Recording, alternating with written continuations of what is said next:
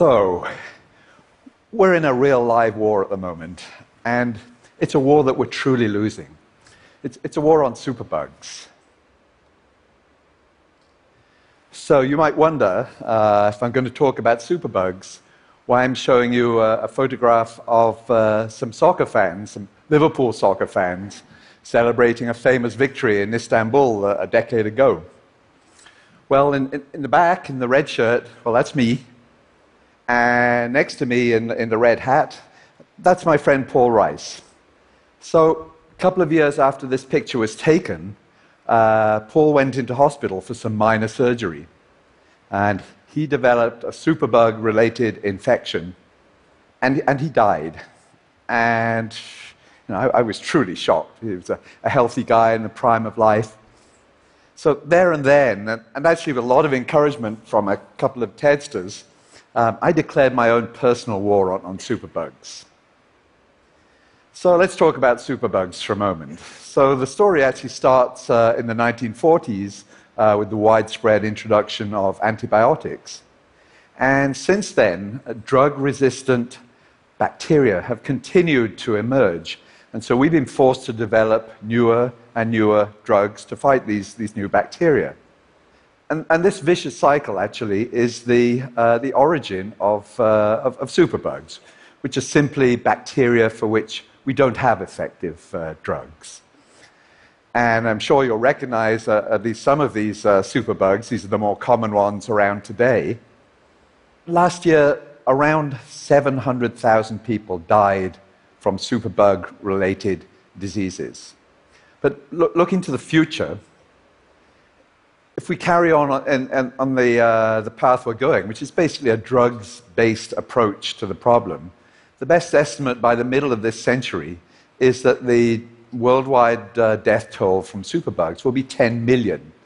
Uh, 10 million. So just to put that in context, that, that's actually more than the number of people that died of cancer worldwide last year. So it seems pretty clear that, uh, we're not on a good road and the, and the drugs based approach to this problem is not working. So uh, I'm a physicist, and so I wondered could we take a physics based uh, approach, a different approach to this problem? And in that context, well, the first thing we, we, we know uh, for sure is that we actually know how to kill every kind of uh, microbe, every kind of virus, every kind of bacteria and that's with ultraviolet light. And, and we've actually known this for, for more than 100 years. So I, I, think you all know what ultraviolet light is. It's part of a spectrum that includes infrared, includes visible light, and the short wavelength part of this group is, uh, is, is, ultraviolet light. And the, the, key thing from our, from our perspective here is that ultraviolet light kills bacteria by a completely different mechanism from the way that drugs kill bacteria. So, um, ultraviolet light is just as capable of killing a drug resistant bacteria as any other bacteria.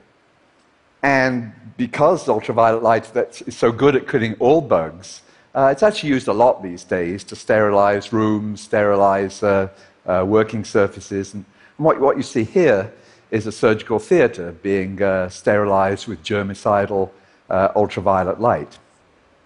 But what, what you don't see in this picture, actually, is, uh, is any people. And there's a very good reason for that, in that ultraviolet light is, is actually a, a health hazard. So it, uh, it can damage cells in our skin, cause skin cancer, can damage cells in our eye, cause eye diseases like, uh, like cataract. So you can't use conventional germicidal ultraviolet light when there are people around. And of course, actually, we, we want to sterilize mostly when, when there are people around. So the ideal ultraviolet light would actually be uh, able to kill all bacteria, including superbugs, but would be safe for, human exposure. And actually, that's where my physics uh, background kicked into this story. So, together with my physics colleagues, we realized there actually is a particular wavelength of ultraviolet light uh, that should kill all bacteria, but should be safe for human exposure and that wavelength is called far UVC light. And it's, it's just the short wavelength part of the ultraviolet spectrum. So, so let's, let's see how that would work. So, what, you, what you're seeing here is, is the surface of our skin, and I'm going to superimpose on that some bacteria in the, in the air above the skin. So now we're going to see what happens when conventional germicidal uh, ultraviolet light uh, impinges on this. So what you see is, as, as we know, uh, germicidal light is, is really good at killing bacteria. But what you also see is, is that it penetrates into, into the upper layers of our skin, and it can damage those key cells in our skin, which ultimately when damaged can lead to skin cancer. So let's compare now with uh, far UVC light. Same situation, skin and some bacteria in the air above them. So what you're seeing now is that again, far UVC light's perfectly fine at killing bacteria, uh, but what far UVC light can't do is penetrate into our skin. And there's a good solid physics reason for that. Far UVC light is incredibly strongly absorbed by all biological materials. So it simply can't go very far. Now, viruses and bacteria are really, really, really small. So the far UVC light can certainly penetrate them and kill them. Uh, but what it, what it can't do is penetrate into skin. And it can't even penetrate the dead cell layer right at the very surface of our skin. So far UVC light should be able to uh, to, to, uh, to kill bacteria, but kill them safely. So that's the theory. Uh, it should work, should be safe. Uh, what about in practice? Um, does it really work? Is, is, is, it really safe?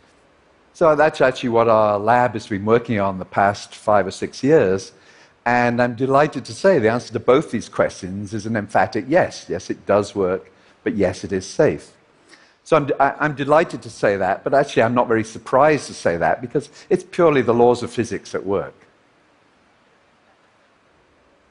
So let, us let's, let's look to the future. So, I mean, I'm, I'm thrilled that we now have a completely new weapon, uh, and actually, I should say, an inexpensive weapon uh, in, in, our fight against uh, superbugs. So, for example, I see far UVC lights in surgical theaters. I see far UVC lights in food preparation areas. And in terms of preventing the spread of viruses, I see far UVC lights in, in schools, uh, preventing the spread of uh, influenza, preventing the spread of measles. And I see far UVC lights in, uh, in, in, airports or airplanes, preventing the global spread of viruses like H1N1 virus. So back to my friend Paul Rice. So he was actually a well known and well loved uh, local politician in his and my hometown of Liverpool. And they put up a statue in his memory in, in, in the center of Liverpool, and there it is. Uh, but me, I want Paul's legacy to be a major advance in this war against superbugs. And armed with the power of light, that's actually within our grasp. Thank you.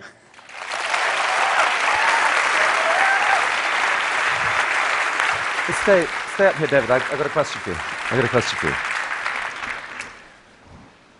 David, so tell us where, what, where you're up to in developing this, and what, what are the remaining obstacles to trying to roll out and realize this dream? Well, I think we now know that it kills all bacteria, but we, we sort of knew that before we started, but we certainly uh, tested that.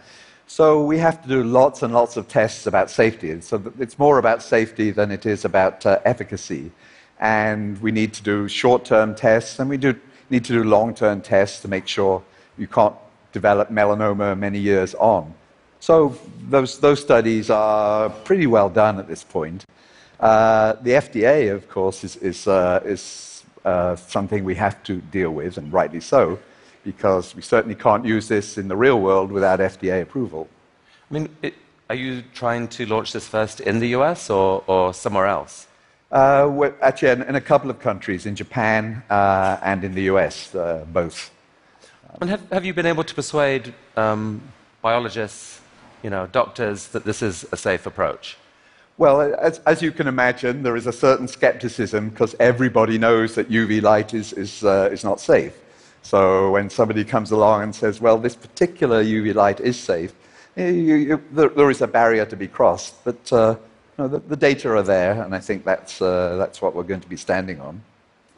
Well, we wish you well. This is potentially such important work. Thank you so much for sharing this with us. Thank you, David. Mm.